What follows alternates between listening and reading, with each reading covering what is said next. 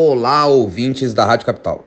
O assunto de hoje é, novamente, a política. O recém-instituído União Brasil lidera negociações com o MDB de Simone Tebet e o PSDB de João Dória para formarem uma candidatura única da terceira via de centro democrático para as eleições presidenciais deste ano. Embora sem nenhum nome lançado à disputa, o União Brasil, cujo nome já é sugestivo, por intermédio de seu presidente, Luciano Bivar, vem costurando uma federação com o MDB e o PSDB para garantir uma candidatura com musculatura suficiente para disputar com os extremos Lula e Bolsonaro. Demos um passo de maturidade relevante existe uma clara disposição dessas forças políticas de construir um projeto para que possamos apresentar uma candidatura que torne viável ao conjunto dessas forças furar o cerco da polarização que não faz bem ao país, disse Bruno Araújo, presidente do PSDB, à Folha de São Paulo na data de ontem. Também à Folha de São Paulo, o presidente do União Brasil, Luciano Bivar, afirmou que a reunião de ontem serviu para solidificar as confluências entre os três partidos, que são maiores do que as dificuldades de acordo